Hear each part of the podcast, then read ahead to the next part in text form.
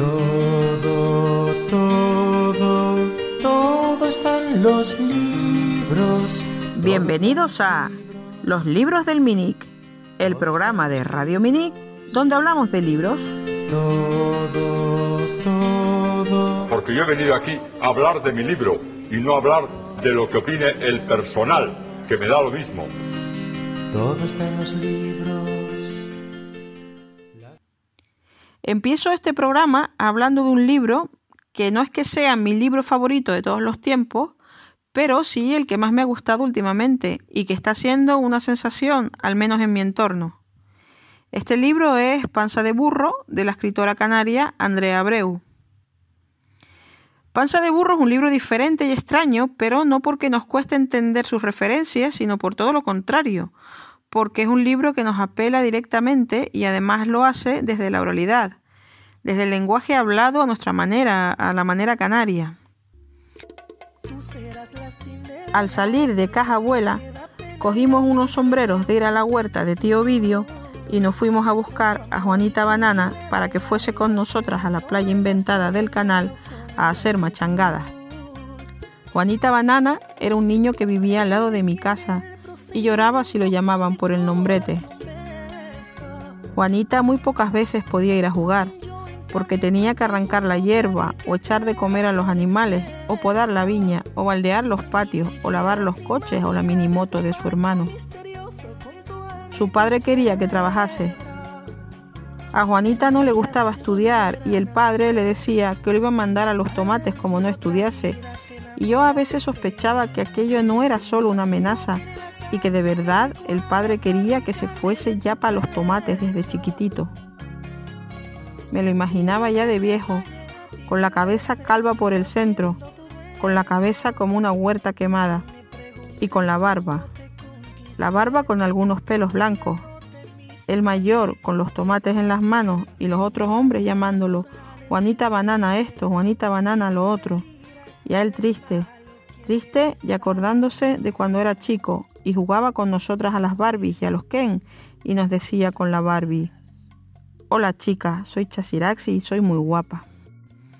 Quizá los lectores jóvenes piensan otra cosa, pero me atrevo a decir que los de mi generación no estamos acostumbrados a que una historia canaria sea un libro. Me refiero a uno al que los críticos llaman literatura, porque tristemente no nos enseñaron a darle valor a un texto escrito por alguien de aquí. Panza de Burro transcurre en un barrio de los Altos de Icod y es una historia sobre la amistad y la infancia, o como dice la autora, ese limbo en el que nos encontramos las niñas cuando estamos a punto de ser adolescentes. Esos momentos en los que te encuentras muy perdida y sueles agarrarte a tu mejor amiga, creando identidad a través de la otra persona. Como un gato. Y Sora vomitaba como un gato. Jucu, jucu, jucu, jucu, jucu. Y el vómito se precipitaba dentro de la taza del váter para ser absorbido por la inmensidad del subsuelo de la isla. Antes nunca la hacía delante de mí. Recuerdo el día en que la vi vomitar por primera vez. Era la fiesta de fin de curso y había mucha comida. Por la mañana la colocamos encima de las mesas de la clase, todas unidas, con papelitos de fiestita de cumpleaños por encima. Había munchitos, risquetos, gusanitos, conguitos, cubanitos, sándwich, rosquetitos de limón, suspiritos, Fanta, Clipper, Sevena, juguito piña, juguito manzana. Jugábamos a los borrachos dentro de la clase e íbamos dando tumbos agarradas y Sora y yo de los hombros, como dos maridos que le habían puesto los cuernos a las mujeres y ahora se arrepentían.